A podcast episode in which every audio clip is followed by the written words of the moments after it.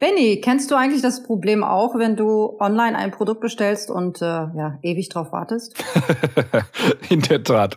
Da habe ich einige Beispiele. Ich habe kürzlich eine Kaffeemaschine bestellt ähm, und für mich als Kunde war überhaupt nicht mehr ersichtlich, wie der Status ist. Also quasi nach dem Motto kostenpflichtig bestellt und dann das schwarze Loch. Wo ist mein Paket? Ja, genau. Und das Beste ist, du kriegst dann irgendwann mal eine E-Mail und kannst trotzdem deine Sendung dann nicht nachverfolgen. Also irgendwie äh, ja, hängt's dann. Genau, und ich habe dann auch noch eine Packstation ausgewählt, weil ich wusste, wir sind an dem Tag wahrscheinlich nicht zu Hause oder in dem Zeitraum und dreimal darfst du raten, was dann passiert ist.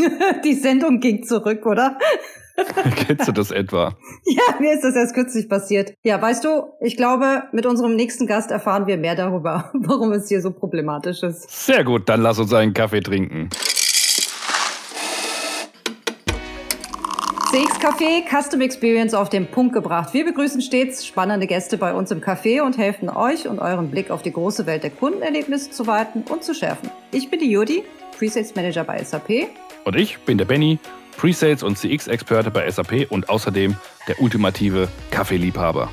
Und zusammen sagen wir Herzlich willkommen auf ein Heißgetränk in unserem CX Café. Ja, heute bei uns im CX Café äh, haben wir unseren lieben Tobias Buchshold. Äh, er ist der Gründer und CEO von Parcel Lab seit 2014.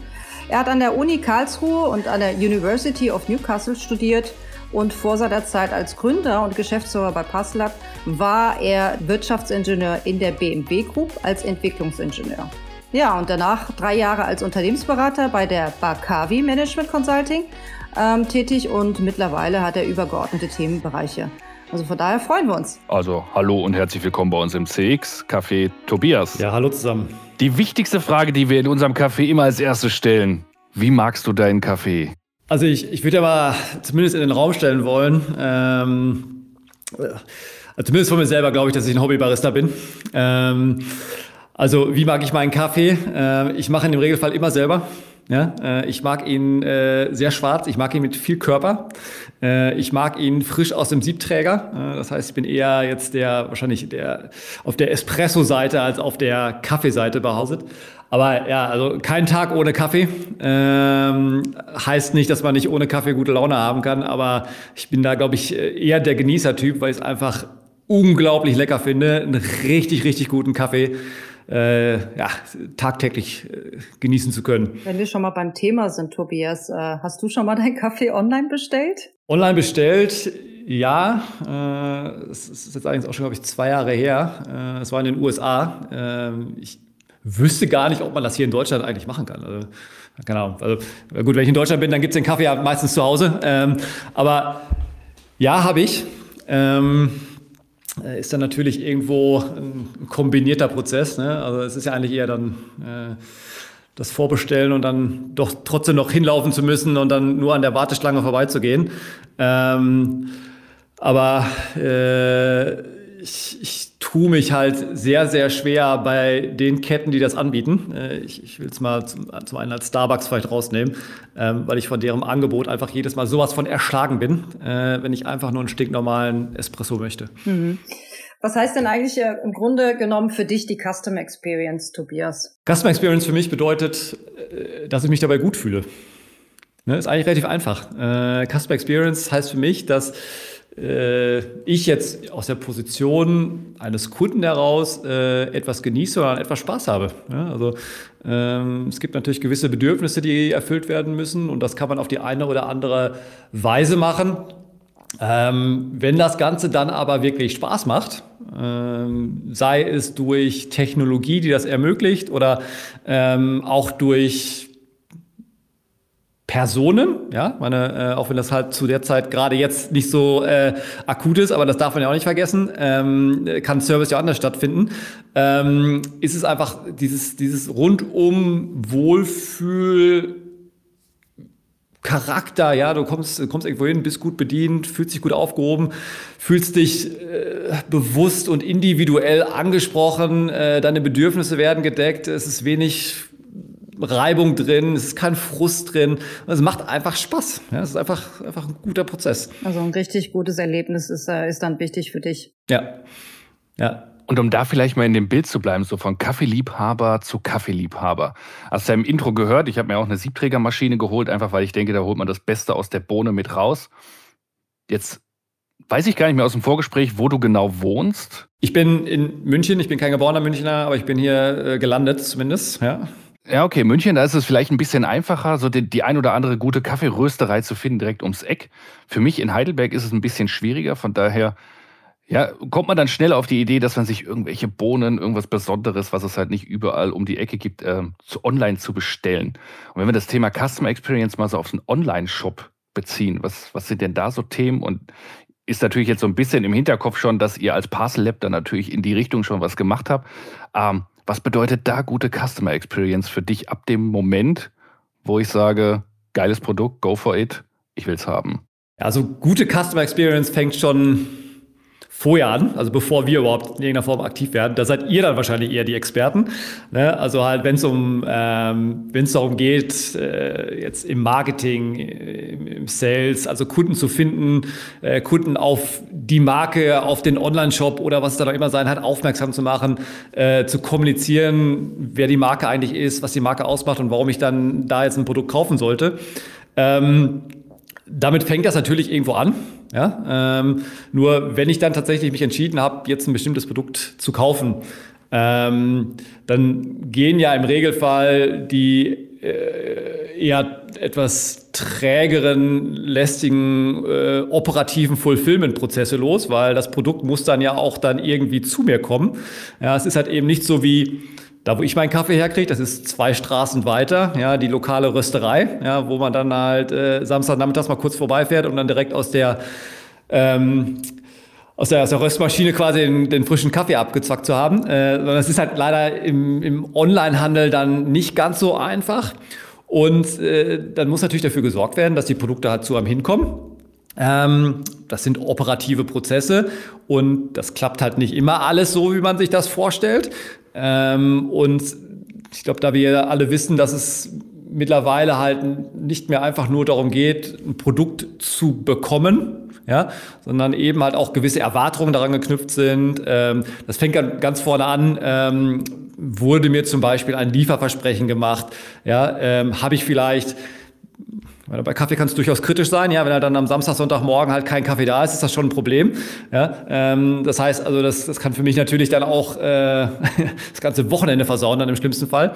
Aber es ist Customer Experience für uns bedeutet da, dass entsprechend halt auch entlang dieser Lagerprozesse, Versandprozesse äh, sichergestellt ist, dass immer der Kunde im Mittelpunkt steht. Dass der in dem Fall dann die Brand, der Versender, der, der Kaffeehersteller, Kaffeeröster sicherstellt, dass nicht nur einfach jetzt das Produkt gekauft wird, ja, und ab dem Zeitpunkt der Kunde komplett allein gelassen wird, ja, meine, wir, wir kennen das alle aus dem persönlichen Umfeld, ich kaufe was und dann kriege ich halt noch eine nette Nachricht dann von, von, dem, von dem Versender in dem Fall, jo, danke für deinen Einkauf, danke für dein Geld, ähm, Ware ist jetzt unterwegs, hier ist dein DRL-Tracking-Link und viel Glück. Ähm, hoffentlich kommt es vor dem Wochenende noch an. Ja? Aber das ist natürlich jetzt irgendwie nicht die Experience, die ich haben möchte als, als Kunde, als Endkunde, sondern ich möchte eigentlich halt über den ganzen Prozess ähm, begleitet werden. Ähm, ich erwarte einen gewissen Service, wenn es dann vielleicht auch mal nicht so läuft, ja, äh, weil plötzlich die Röstmaschine kaputt gegangen ist, ja, und äh, das Produkt halt nicht rechtzeitig halt geliefert werden kann, ähm, oder weil es vielleicht auf der Versandstrecke irgendwelche Probleme gibt, weil ja das Schlimmste ist halt, wenn ich halt Samstagmorgen halt keinen Kaffee bekomme. Ja, wenn ich vielleicht Freitagmorgen schon wüsste, dass die Bestellung nicht ankommt, dann könnte ich zumindest noch mal loslaufen und mir anders eine Bohne holen, ähm, sodass zumindest mein Frühstück da nicht ruiniert ist. Also Experience für uns in diesen, wir nennen das bei uns Post-Sales-Prozesse, das heißt, nachdem eine Bestellung eingegangen ist, ist wirklich halt dieses rundum Sorglospaket, der Service von vorne bis hinten, die individuelle Betreuung der Kunden, ähm, um sicherzustellen, dass sie wenn Sie das Produkt dann haben, auch wirklich sagen, jo, das war super, das hat Spaß gemacht, ich komme gerne zurück, ähm, ich kaufe gerne wieder dort den äh, super Kaffee ein. Du hast ja jetzt auch Operations genannt, Tobias. Äh, ihr redet ja auch von Operations Experience äh, und das Ganze mit Kundenservice und ich sage jetzt mal Track and Trace, was man alles, alles kennt von Sendungsverfolgungen, von Produkten, die man bestellt hat. Zählt das alles mit rein oder äh, kann ich mir noch mehr darunter vorstellen? Also unter Operations Experience Management verstehen wir wirklich die Verknüpfung sämtlicher operative Prozesse, die in diesem Bereich notwendig sind. Ja, das kann halt vorne in der Produktion schon anfangen. Das kann dann über Sourcing-Prozesse gehen. Ähm, das geht dann über Lager-Fulfillment-Prozesse, äh, weiter über dann Versandprozesse.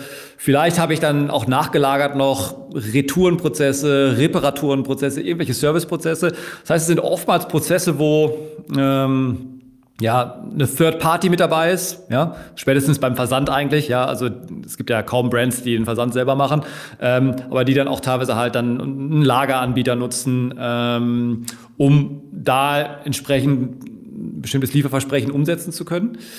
Ähm, Operations Experience bedeutet für uns, dass wir diese ganzen operativen Prozesse verknüpfen, ja, dass wir quasi dass das orchestrieren, weil du hast ja oftmals extrem unterschiedliche Systeme, Datenquellen, Datenmodelle. Ähm, teilweise laufen verschiedene Prozesse auch parallel. Ja, angenommen, ich mache jetzt eine große Kaffeebestellung, äh, dann kommt das vielleicht nicht in einem, sondern in zwei Paketen und das eine Paket kommt aus dem Lager, das andere kommt direkt aus dem Hamburger Hafen.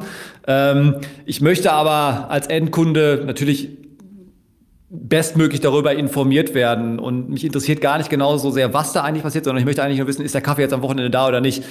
Und wir sehen dann eben halt diese Notwendigkeit, so eine Art Layer über diese operativen Prozesse drüber zu legen, der auf den Kunden ausgerichtet ist. Ja, weil den Kunden interessiert es nicht, was sind jetzt die einzelnen Prozessschritte, den Kunden interessiert das nicht, ob es aus dem Lager A oder B kommt, ähm, sondern der Kunde will einfach nur wissen, was ist los, ja, und klappt das alles so wie versprochen und idealerweise dann eben noch mit diesem Touch der Personalisierung, der, der, der Kundenzentrik, der Relevanz. Das heißt, dass der Versender, die Marke wirklich nur das kommuniziert, was wirklich dann auch den Kunden halt begeistert und glücklich macht. Ähm, das heißt, die Customer Experience Themen, die, äh, die man halt eher so von diesen Pre-Sales-Themen kennt, ja, also eher so Marketing- und Sales-Themen, eben halt dann auf diesen Post-Sales-Bereich übertransferiert, äh, um da ja wirklich sicherzustellen, den best bestmöglichen Service bieten zu können. Hm. Und äh, du, also ihr, ihr würdet auch sagen, dass Operations Experience auch ein Teil äh, von Custom Experience definitiv ist oder ineinander auf jeden Fall verzahnt ist. Genau, es ist, es ist halt ein Element, äh, mit Sicherheit ein kritisches Element, weil es ein, ja, wenn das halt da nicht klappt, dann ist ja das gesamte Erlebnis halt hinüber. Ja? Aber man, man muss halt so eine Customer Experience natürlich immer äh, von Ende zu Ende denken. Ja, also äh, es macht da wenig Sinn, jetzt einzelne Stücke rauszuschneiden und die zu optimieren, denn aus Kundensicht zählt ja nur das Ganze. Ja, als, als Kunde betrachte ich nachher halt das Gesamterlebnis ähm, und wenn da auch nur einzelne Elemente dann halt nicht funktionieren, dann kann ich mir noch so viel Mühe geben ja, und trotzdem krieg ich, wird, der, wird der Kunde halt nicht glücklich sein. Das heißt, ähm, alleine, nur wir, ähm, ja, wären wir auch nur eine Insellösung und könnten auch nur einen Teil der Gesamt-Customer Experience abbilden. Das heißt also, ähm, Händler, Brands, Versender, die mit uns zusammenarbeiten, integrieren uns natürlich in ihre bestehende Infrastruktur. Ja?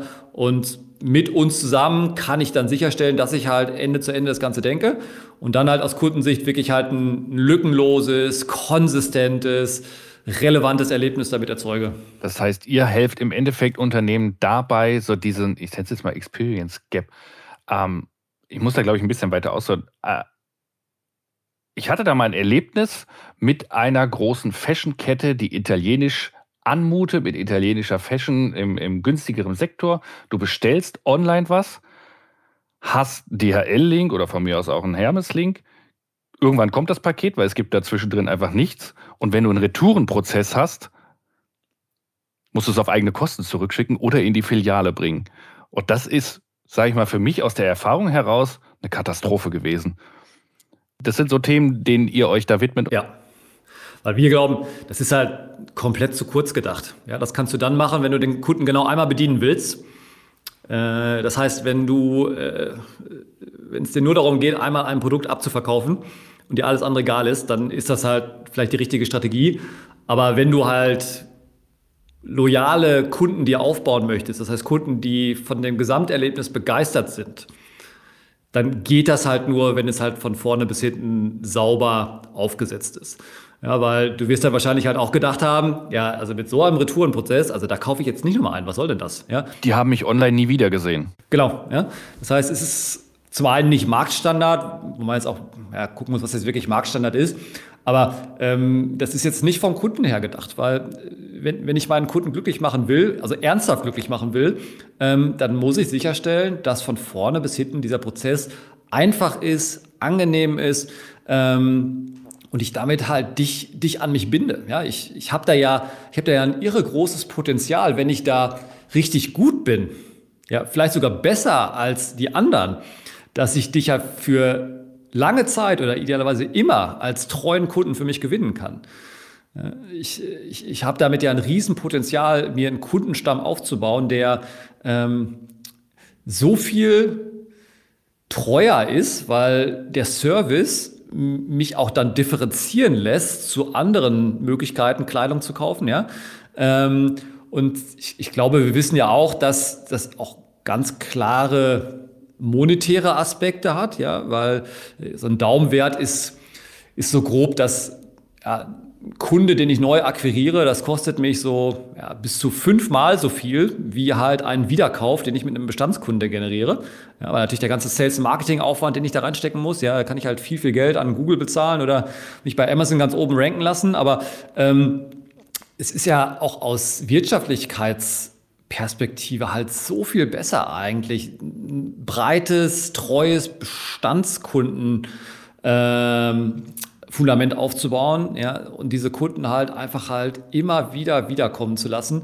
Äh, und das kriege ich halt mit gutem Service hin. Und wenn ich da äh, entlang der, der, dieser Journey halt irgendwo meinen Kunden verärgere, dann ist die Wahrscheinlichkeit relativ hoch, dass der Kunde einfach woanders hingeht, und ich diesen Kunden nicht mehr wiedersehe. Und da ist auch die Kunst, wirklich die Bestandskunden weiterhin ähm, happy zu halten, also wirklich zufrieden ähm, zu halten weil ähm, da fokussieren sich auch die meisten Unternehmen meistens auch auf Neukunden und es bleibt irgendwie auf der Strecke, habe ich das Gefühl, Tobias. Also auch wenn man sich die ganzen Sendungsverfolgungen, Geschichten, Track and Trace anguckt, ähm, man bestellt natürlich ein Produkt, ja, man hat es ja bei Ben Betty auch gehört.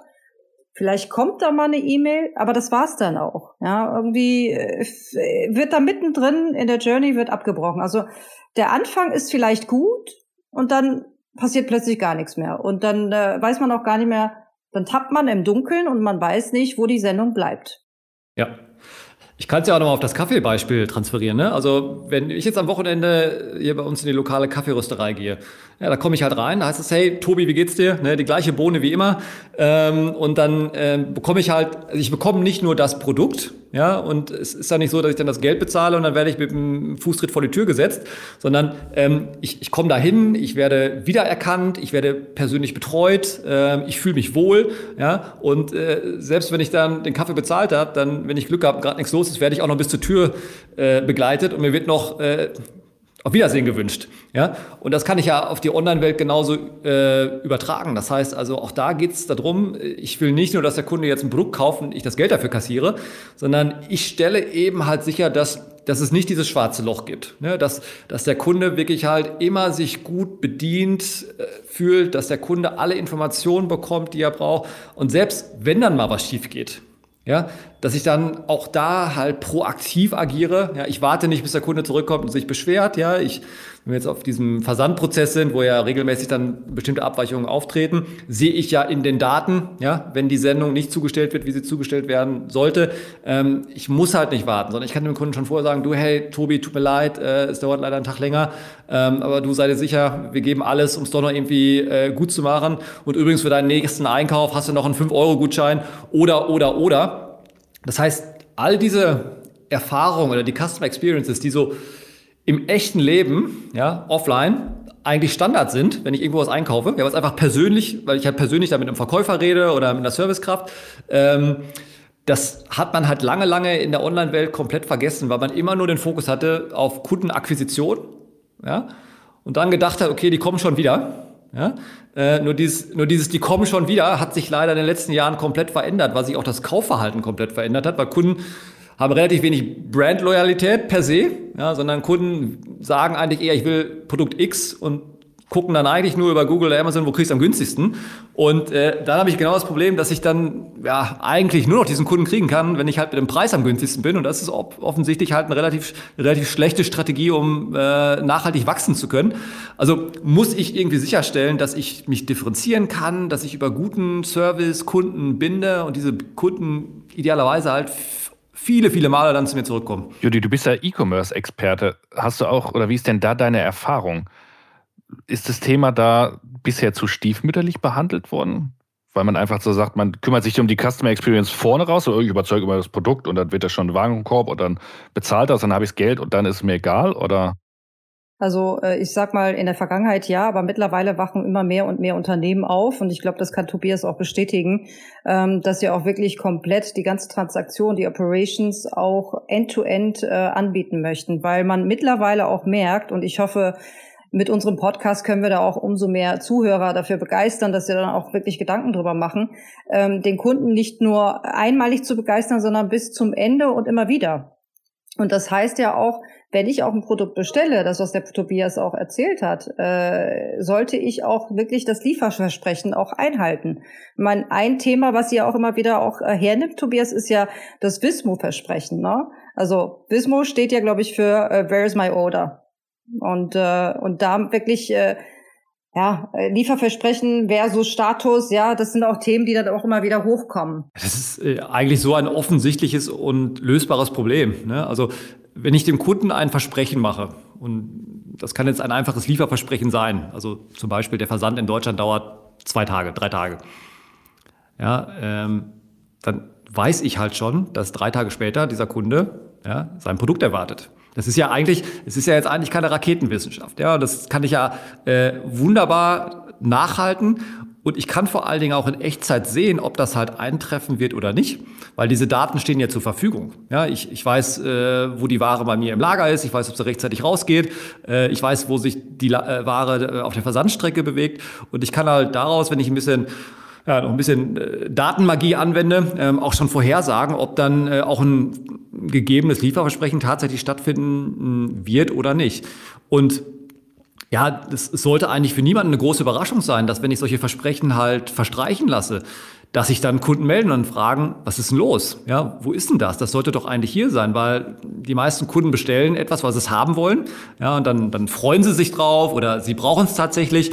Und dann werden sie natürlich nachvollziehen ähm, und auch wissen, wenn etwas halt nicht rechtzeitig kommt. Ja, und wir sehen, dass teilweise ja, bis zu 50 Prozent aller Anfragen im Kundenservice wirklich halt bezüglich des Bestellstatus sind. Und das Schlimmste ist, man ist ja auch zu Hause gebunden. Ich meine, wenn man wirklich was bestellt und es wird wirklich an der Hause geliefert, Tobias, äh, dann hängt man wirklich den ganzen Tag zu Hause, äh, bis der Postbote da vorbeischaut. Genau, ja, dann das ist dann ist eine Erwartungshaltung da. Es kommt jetzt heute und ich ich ich, ich nehme den Tag frei, ich lasse irgendwelche Sachen sausen, ja, weil weil ich unbedingt dieses Paket entgegennehme, weil ich genau weiß, wenn ich es nicht tue, dann kann ich es erst am nächsten Tag in der Filiale, die gefühlt 30 Kilometer weg ist, abholen. Das heißt, dieser Schmerz, der dann gefühlt zu groß ist. Ähm, und dann ja, sitze ich zu Hause und es kommt nichts. Ja, äh, das, das Problem könnte ich vermeiden, wenn ich am Tag vorher eine Nachricht bekomme, die sagt, hey, sorry, wird morgen leider doch nichts, aber keine Sorge, übermorgen ist es da. Ja, das heißt, ich, ich kann zumindest dann selber mich ein bisschen darauf einstellen. Ja, äh, es ist natürlich nicht schön, dass es einen Tag später kommt, aber es ist so viel besser, wie wenn ich durch diesen ganzen Frust gehen muss und dann natürlich halt dieses Einkaufserlebnis halt mal sauber versaut habe. Aber wie reichert ihr das jetzt an? Also ich stelle mir vor, ich klicke auf ich setze Bestellung ab, ihr schickt, der, der, der, der Kunde schickt das raus, kriegt einen DHL-Link, den, den kriege ich per E-Mail. Das ist ja jetzt noch nicht die Customer Experience, die ich als Endkunde brauche. Ihr habt euch da ja noch ein bisschen mehr drumherum überlegt, um mir die Customer Experience angenehmer zu machen. Also es fängt ganz vorne damit an, erstmal überhaupt zu verstehen, was, was eigentlich mit jeder einzelnen Bestellung los ist. Ja, das heißt, die, die operativen Daten, die da vorliegen, sei es aus dem eigenen Lager oder sei es von DHL, äh, die sind natürlich halt sehr, sehr umfangreich. Auch deutlich umfangreicher als das, was ich eigentlich jetzt von DHL schon kenne, oder? Ja, und äh, vor allen Dingen für dich als Endkunden spielt das überhaupt keine Rolle. Ja, ähm, was für dich als Endkunde wichtig ist, ist, wie spielt sich das, was gerade halt operativ abläuft, mit deinen Erwartungen überein? Ja, also bleiben wir beim Lieferversprechen. Ne? Ähm, es bringt überhaupt nichts, dir fünf, sechs, sieben Updates zu geben, dass alles so läuft, wie es läuft, ja, ähm, wenn du davon eh ausgehst. Ja, es macht dann Sinn, mit dir zu kommunizieren, wenn sich an deinen Erwartungen oder wenn sich die Erwartungshaltung nicht als wahr äh, beweist, ja, also wenn zum Beispiel jetzt eine Verzögerung stattfindet, ähm, oder es macht vielleicht Sinn zu kommunizieren, hey du, es kommt morgen oder es kommt heute zwischen zwei und drei Uhr. Das heißt, aus diesen Daten herauszukristallisieren, was ist eigentlich relevant? Das heißt, was sind eigentlich Informationen, die, wenn ich sie an den Kunden weitergebe, auch dazu führen, dass er sagt, wow, cool, danke, ja? Ähm, also dass es auch nicht als Spam ähm, entsprechend dann aufgenommen wird. Das ist halt so ein bisschen die Krux daran, über diese Daten zu verstehen, was passiert eigentlich gerade, das wert ist und relevant ist zu kommunizieren.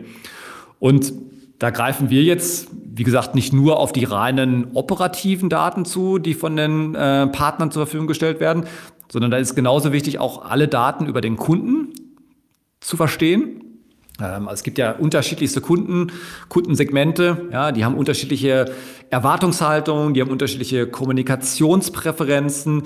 Ähm, der eine Kunde möchte über jeden einzelnen Schritt informiert werden, der andere möchte nur informiert werden, wenn irgendwas schief läuft. Ähm, dann gibt es Kunden, die wollen es gerne äh, in die App gepusht haben. Äh, es gibt Kunden, die wollen die Informationen nur abfragen. Ja, das heißt, sie wollen gar keine Push-Kommunikation bekommen. Da sind dann eher solche Themen wie Chatbots oder, oder Voice halt interessant. Ähm, und da gehst du noch in einen anderen Bereich, zum Beispiel B2B. Ähm, da kannst du natürlich überhaupt nicht für jede einzelne Transaktion kommunizieren, sondern da kommunizierst du vielleicht nur einmal am Tag, aber dann aggregiert für dann nur ein bestimmtes, äh, bestimmtes Szenario. Ähm, man, man muss sich halt davon trennen, dass einfach nur dieses Weiterleiten von Informationen, ja, irgendeinen Mehrwert beim Kunden erfüllt. Sondern man muss das Ganze von der Kundenseite denken und sich in den Kunden hereinversetzen, überlegen, wer ist der Kunde, was hat der Kunde für Anforderungen und wie kann ich halt für diesen Kunden individuell eine, eine, eine wertvolle Kommunikation aufbauen. Und wenn ich, wenn ich das dann gemacht habe, dann kann ich halt noch einen Schritt weitergehen. Dann kann ich mir überlegen, okay, wie kann ich denn jetzt vielleicht diese Kommunikation noch anreichern? Ja, ähm, Im Regelfall sind ja auch viele Informationen äh, in CRM, Content oder anderen Systemen verfügbar. Das heißt, ich kann mit einfachsten Sachen beginnen, dass der Kunde ein bestimmtes Produkt gekauft hat und ich schicke ihm Informationen zu diesem Produkt mit, wie dieses Produkt genutzt werden kann. Ja, es ist total simpel. Mein absolutes Lieblingsbeispiel ist da immer das Fahrrad. Ja, also wenn du dir ein Fahrrad online kaufst, ist gerade ein bisschen schwierig, weil die alle ausverkauft sind, aber äh, wenn du da Glück hast und noch eins bekommst, dann ähm, weiß halt einfach niemand, dass bei einem Fahrrad, wenn du die Pedale anschrauben musst, ja, die sind nicht angeschraubt, wenn du es online bestellst, äh, du auf der einen Seite ein Rechtsgewinde hast, auf der anderen Linksgewinde. Ja, ihr glaubt nicht, zu wie viel Frust das führen kann, weil die Kunden halt diese Pedale nicht reingeschraubt bekommen. Ja, das heißt, so, so einfach, einfache Sachen wie, hey, du hast jetzt ein Fahrrad gekauft, ich schicke dir ein kleines YouTube-Tutorial äh, mit, wie du halt die, äh, kann dein Fahrrad in drei, vier Schritten zusammenbauen kannst verbessert das Produkterlebnis um 20-fach, ja, weil, weil da einfach kein Frust aufkommt ähm, und macht damit so ein Kundenerlebnis einfach viel, viel besser. Ähm, und dann haben wir jetzt noch nicht gesprochen über die Möglichkeiten, ähm, Feedback abzufragen, äh, Produktempfehlungen auszusprechen. Also auch da kann ich natürlich äh, maximal individualisieren, personalisieren, weil ich ja in dieser Kommunikation genau weiß, wer ist der Kunde, was hat er gekauft äh, und was habe ich sonst noch für Informationen darüber, die ich dafür nutzen kann. Das heißt, ihr bereitet den Kunden quasi emotional in manchen Fällen sogar schon vor auf das Produkt, dass es kommt. Quasi, wenn ich mir ein Auto oder ein Fahrrad bestelle und es dauert irgendwie vielleicht drei, vier Wochen, dass ich aber auch die Journey bis dahin schon irgendwie ausgestalten kann, wie jetzt zum Beispiel mit den Pedalen, dass ich halt Informationen oder Tutorials schicke, dass der Kunde einfach denkt, ey, ich bin Teil der Reise. Habe ich das richtig verstanden, oder? Genau. Je nach Anwendungsfall natürlich. Ja, also wenn ich jetzt Büroklammern bestelle, ähm, dann ist wahrscheinlich halt diese Reise äh, eher darauf ausgerichtet, ja, wenig zu kommunizieren und nur wenn es halt wirklich irgendwas schief läuft zu kommunizieren. Aber angenommen, ich habe jetzt ein emotionales Produkt. Ich kaufe mir eine neue teure Uhr. PlayStation 5. Irgendwie sowas, ne?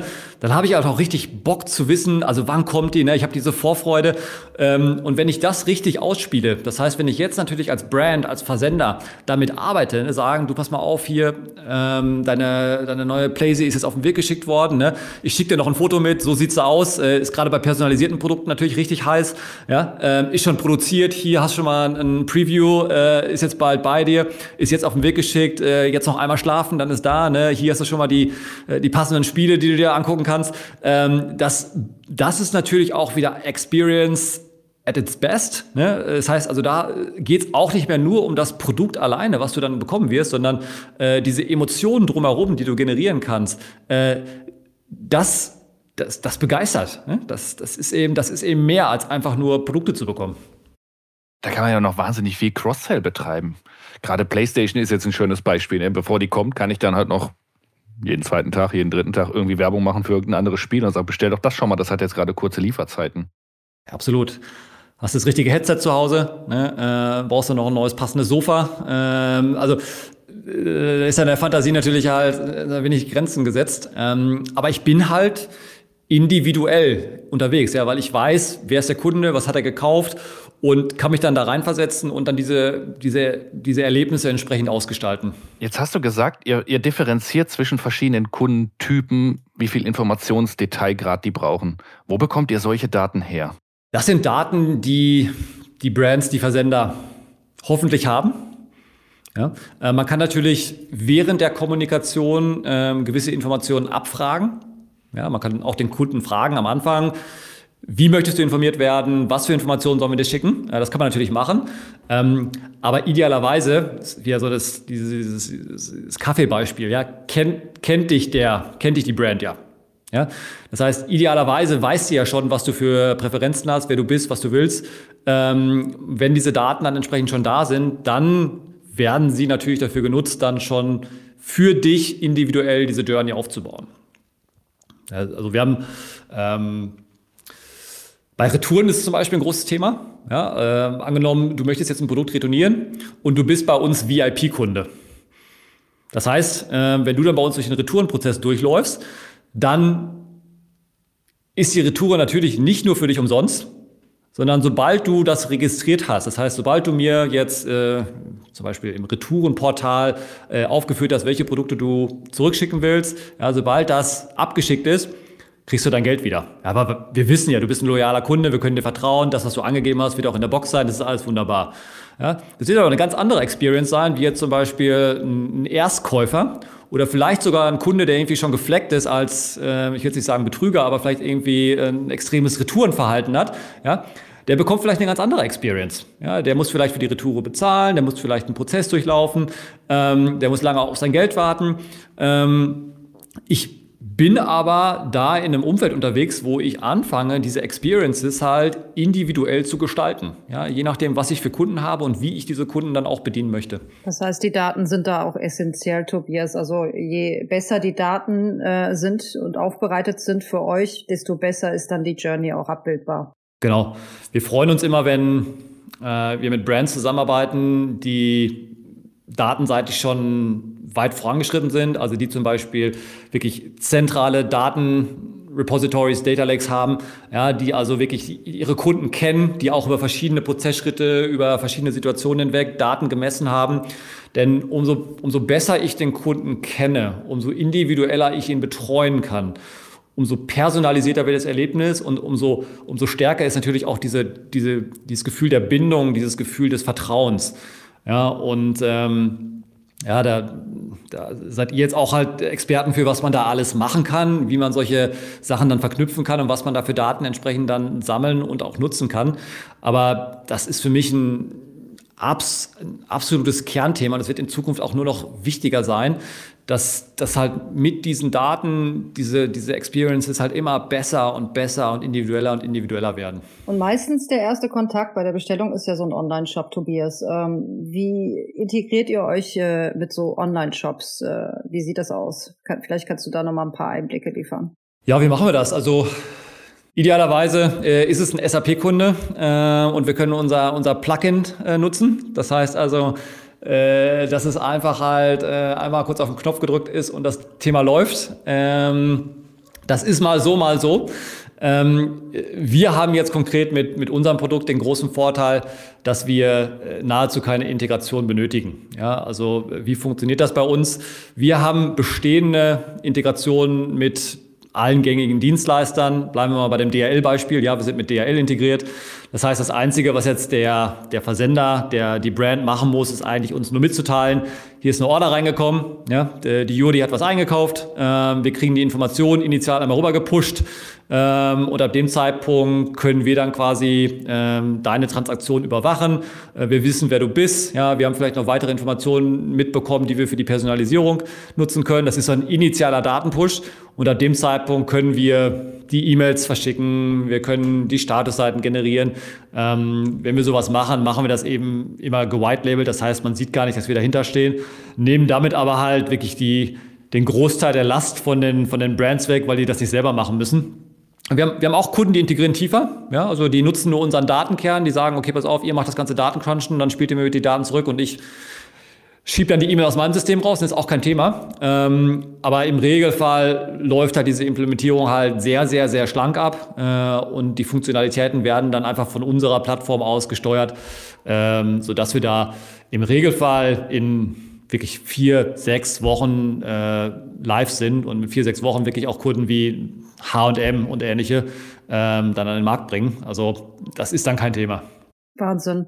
Und, und wenn wir schon bei, bei, bei der Integration sind, ähm, Echtzeitdaten spielen ja auch eine große Rolle. Da haben, haben wir jetzt nicht explizit darüber gesprochen. Das ist ja immer so eine Herausforderung, Echtzeitdaten wirklich am Stück da mal wirklich zur richtigen Zeit rauszufischen. Wie macht ihr das? Ja, also das ist bei uns tägliches Doing, ja, ähm, weil eine, eine proaktive Kommunikation macht einfach also gar keinen Sinn, wenn die Daten nicht aktuell sind. Ähm, und wir investieren da Zeit ohne Ende, Logiken für Schnittstellen zu bauen, zu pflegen und auch zu optimieren, ähm, weil wir mittlerweile auch so große Datenvolumina hin und her schieben. Ja, das, also wir sind zum Beispiel halt mit Abstand größter Datenkonsument bei DHL.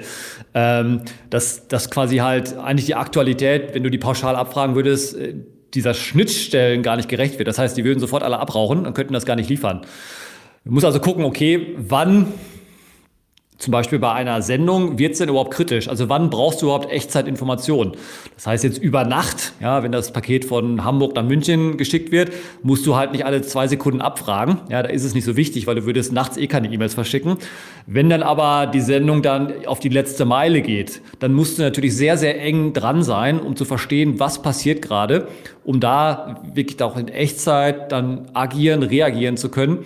Und ja, da also investieren wir halt sehr, sehr, sehr viel Zeit rein, um eben halt diese, diese Datenqualität, die Datenaktualität halt in unserer Plattform sicherstellen zu können. Das ist absolute Grundlage äh, für jegliche Form von Kommunikation. Wenn die Daten halt schon schlecht sind, dann kannst du alles andere, was oben drauf kommt, äh, von vornherein vergessen. Gerade Aktualität der Daten, da bin ich, je nachdem, welches Produkt ich bestellt habe, sei es mal ein iPhone 12 oder, oder eine PlayStation 5 vielleicht, da bin ich dann auf der letzten Meile jemand, der würde am liebsten jeden einzelnen Scan mitverfolgen, am besten noch, wo ist das Auto gerade unterwegs und äh, ähnlich wie man das von großen Online-Shops kennt.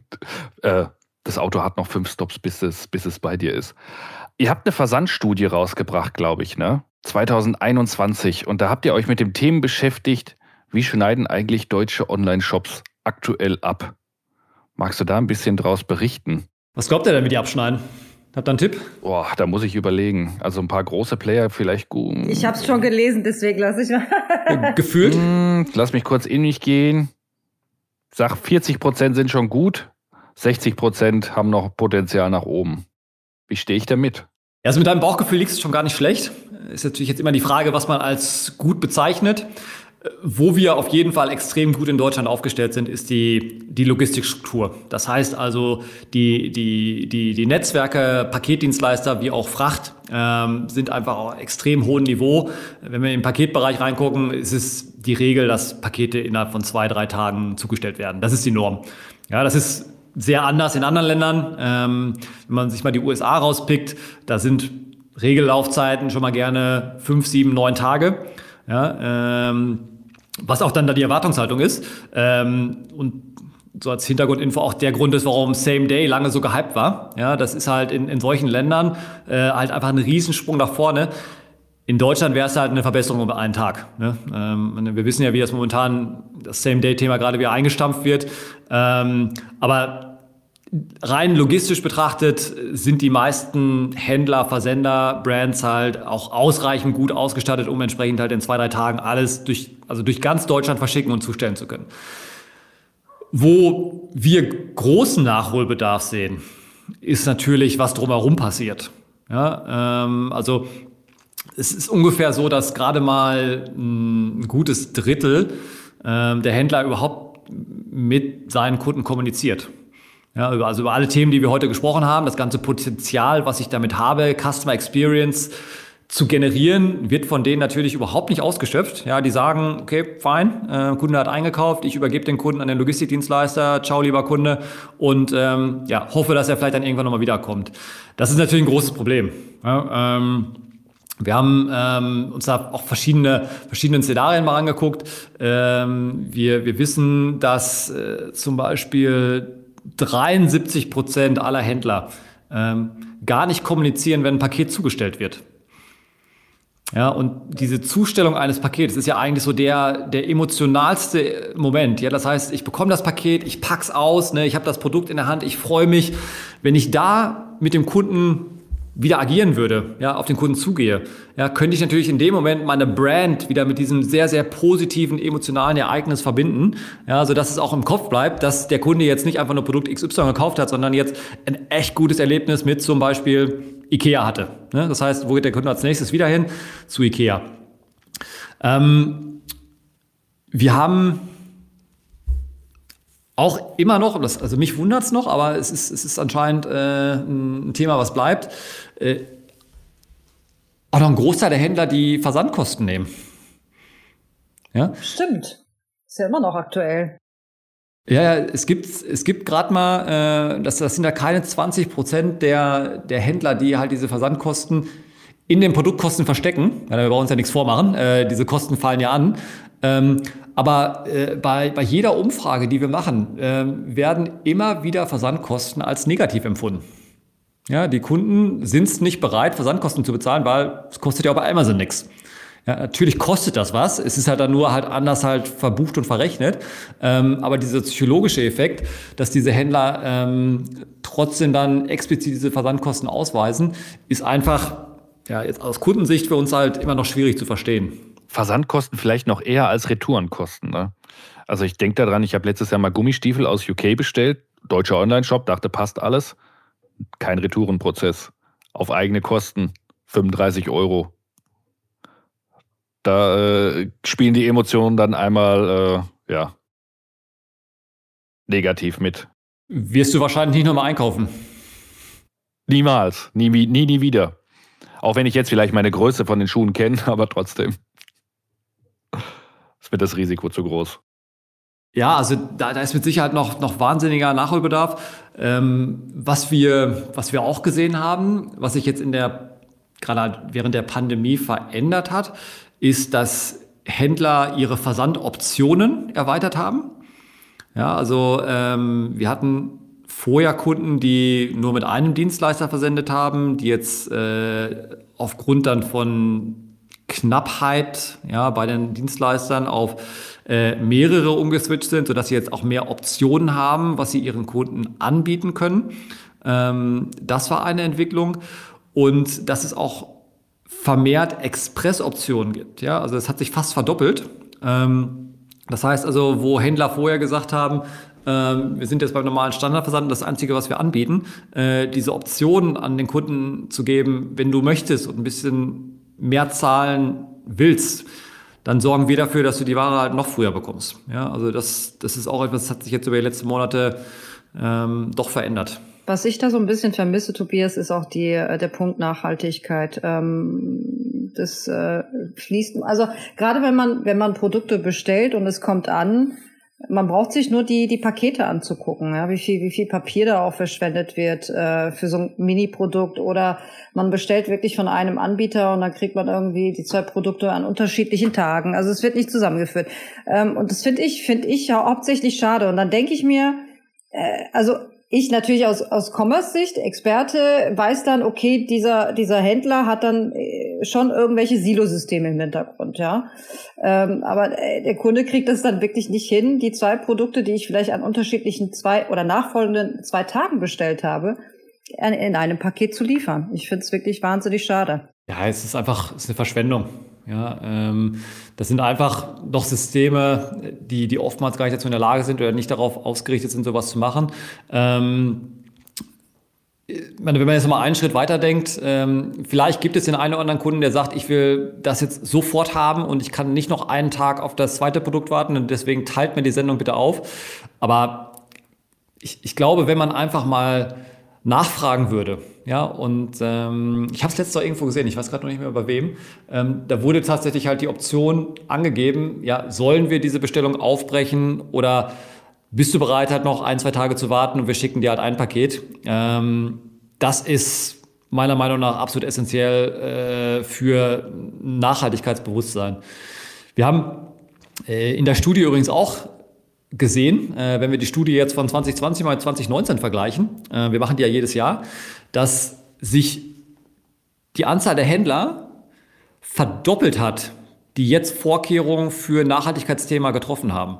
Ja, also waren 2019 noch 25 Prozent der Händler, die wir analysiert haben, waren 2020 ähm, doppelt so viele, ja, die sich halt mit diesen Themen auseinandersetzen. Also auch da, also Entwicklung ist da. Ähm, sind wir schon am Ende bestimmt nicht, aber zumindest halt das Bewusstsein ist da, dass, dass dieses Thema immer wichtiger und wichtiger wird und auch das Thema Customer Experience dann eine Auswirkung hat. Ja, zumindest die Option wirklich auch mal äh, wirklich auszuwählen zu können, ja, das, was du erwähnt hast. Äh, frag den Kunden lieber mal vorher, ob ich wirklich ein Order-Splitting haben möchte oder nicht, ja. Ähm, oder oder habe ich so eilig. Oder vielleicht eine, eine dritte Alternativoption, ähm, wenn ich schon bereit bin, für eine Express-Lieferung Geld auszugeben, vielleicht möchte ich ja auch ein paar Cent dann in die Nachhaltigkeit äh, spenden, ja, klimaneutrales Versenden oder sowas. Also das kann ich mir sehr gut vorstellen. Vielleicht gibt's da auch noch mal ein paar Trends, die du äh, näher beleuchten kannst, Tobias. Ja, also die, die Kompensation ähm, ist, ist auf jeden Fall ein Thema. Also es gibt zwei Möglichkeiten. Entweder ich mache das pauschal, ja, also ich als Händler kompensiere einfach alles per se und bepreise das dann auch wieder ein und schreibst mir natürlich groß auf meine Markenbotschaft drauf. Oder ich frage den Kunden. Ja, so ein bisschen wie bei der Flugbuchung. Ja, äh, möchtest du die, den entsprechenden CO2-Footprint äh, kompensieren? Das sind nur ein paar Cent, das ist jetzt nicht viel. Ähm, aber überlass es dann dem Kunden, das entsprechend umzusetzen. Wo wir den viel größeren Hebel sehen, ist allerdings im Retourenbereich. Ja, also im, im Retourenbereich, wenn man dort anfängt, wirklich zu differenzieren, welche Produkte machen eigentlich Sinn, überhaupt zurückgeschickt zu werden. Ja, will ich die überhaupt haben? Macht es für mich vielleicht sogar mehr Sinn zu sagen, hey du, also wir verstehen, dass du das Produkt nicht haben willst, aber tu uns einen Gefallen, wir schicken dir das Geld zurück, aber gib das Produkt doch einfach, spende es. Ja, oder äh, ist es vielleicht Fashion? Gibt es an Second-Hand-Laden? Ähm, äh, die, die Kosten, der, der, der, der Umweltimpact, der damit generiert wird, der macht es einfach nicht wert. Ja, äh, du kriegst dein Geld zurück, wir verstehen, dass das äh, Produkt dir nicht, gefällt, aber gib es einfach irgendjemand anderen. Man kann natürlich auch incentivieren, dann den Kunden vielleicht dann darauf zu verzichten, ja, wenn man dem Kunden auch ganz klar aufzeigt und auch erzählt, was es denn für eine Auswirkung hat, wenn ich retourniere, ja, äh, das, das könnte ich mir vorstellen, dass es durchaus bei vielen, vielen Kunden dann Klick macht und sagt, ja, okay, dann schicke es vielleicht doch nicht zurück, dann behalte ich es doch lieber, weil eigentlich ist es ja okay, ähm, vielleicht kann ich ja doch noch ein bisschen was mit anfangen. Ähm, oder ein anderes Szenario, das ist gerade halt für die, für die Multi-Channel-Händler halt sehr, sehr interessant. Wenn ich jetzt sehe, dass eine Bestellung irgendwo zugestellt wurde, wo in der Nähe eine Filiale ist, ja, dann kann ich auch im Retourenprozess vielleicht den Kunden fragen, du, ja, äh, direkt bei dir um die Ecke, ja, ist doch unser Mediamarkt Store. Ähm, anstatt dass du das jetzt zurückschickst und ja, wir bezahlen das, ja, komm doch bei uns im Laden vorbei, ähm, gib's einfach da ab, ja, ist besser für die Umwelt und Äh, keine Ahnung, hier hast du noch einen 5-Euro-Gutschein, den du dann im Laden einlösen kannst. Also ich kann ja halt auf dieser Retourenstrecke halt viel mehr wirklich an tatsächlichen Rücksendungen vermeiden, wenn ich den Kunden enger einbeziehe, den Kunden aufkläre, was eine Retour eigentlich bedeutet, dem Kunden verschiedene Optionen gebe oder den Kunden vielleicht wirklich in eine andere Richtung dränge, sodass diese Retour dann gar nicht stattfindet. Und meistens ist es ja, Tobias, auch so, dass man da ankommt. Also ich habe ich hab's schon mal versucht, ja, ein Produkt wirklich, ich muss es zurückschicken, weil in der Filiale, und ich nenne jetzt auch keinen Namen, in der Filiale wurde, man, wurde mir dann gesagt, äh, nee, Sie haben es online bestellt, das ist ein ganz anderer, anderer Prozess, Sie müssen es wieder zurückschicken. Ich glaube, das kommt vielen auch bekannt vor. Ja.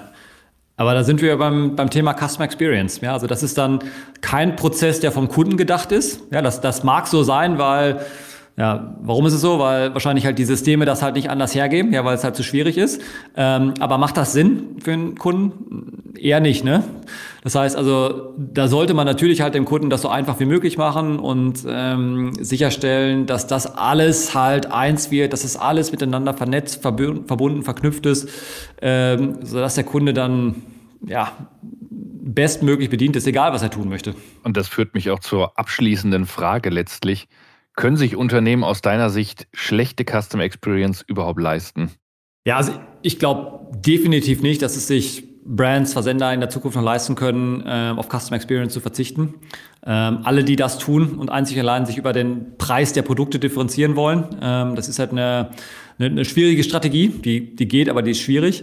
Ähm, den anderen Weg zu gehen, das heißt zu gucken äh, über herausragenden Service, über personalisierte Erlebnisse, den Kunden an sich zu binden, den Kunden mit Service, der auch proaktiv ist, entsprechend halt bestmöglich mit Informationen zu versorgen, sodass da nachgelagert keine Anfragen im Kundenservice kommen. Ja, es ist natürlich auch ein riesengroßer Kostenblock, der, der da entsteht. Plus, ähm, haben wir heute gar nicht drüber gesprochen, ähm, auch diesen ja zusätzlich vollkommen neuen Kommunikationskanal, den wir als Parcel Lab ja Post-Sales aufbauen, diese neuen Touchpoints, die wir ähm, generieren, die hier vorher gar nicht zur Verfügung standen, dazu zu nutzen, den Kunden halt in den eigenen Webshop zurückzuholen, äh, mit den Kunden entsprechend halt auch wirklich neue Sales zu generieren. Ja, ähm, das sind Themen, äh, die wahnsinnig helfen, halt nicht nur äh, den Umsatz zu steigen, sondern auch die Profitabilität, ja, weil es einfach viel, viel günstiger ist, diese, diese Bestandskunden halt zu einem Neukauf zu gewinnen. Und deswegen ist, also aus unserer Perspektive, äh, das Thema Operations Experience ein absolut kritisches. Ja, wenn, wenn ich wirklich halt diese, diese Customer Journey von vorne bis hinten managen will, wenn ich den besten Service bieten will, wenn ich meine Kunden an mich binden will, wenn ich den, den Kundenservice entlasten möchte und gleichzeitig halt ähm, mir diesen neuen Monetarisierungskanal aufmachen möchte. Und ja, von, von daher, ich meine, da sind wir jetzt natürlich ein bisschen voreingenommen, aber ähm, möchten wir natürlich halt jedem, jedem Händler, jeder Brand nahelegen, halt in dem Bereich sich bestmöglich aufzustellen. Ja, vielen Dank, Tobias. Es war sehr interessant und auch mal wirklich hinter die Kulissen zu schauen, wie so ein Versand aussehen kann und äh, Idealfall wirklich für unsere Kunden, Endkonsumenten auch aussehen kann.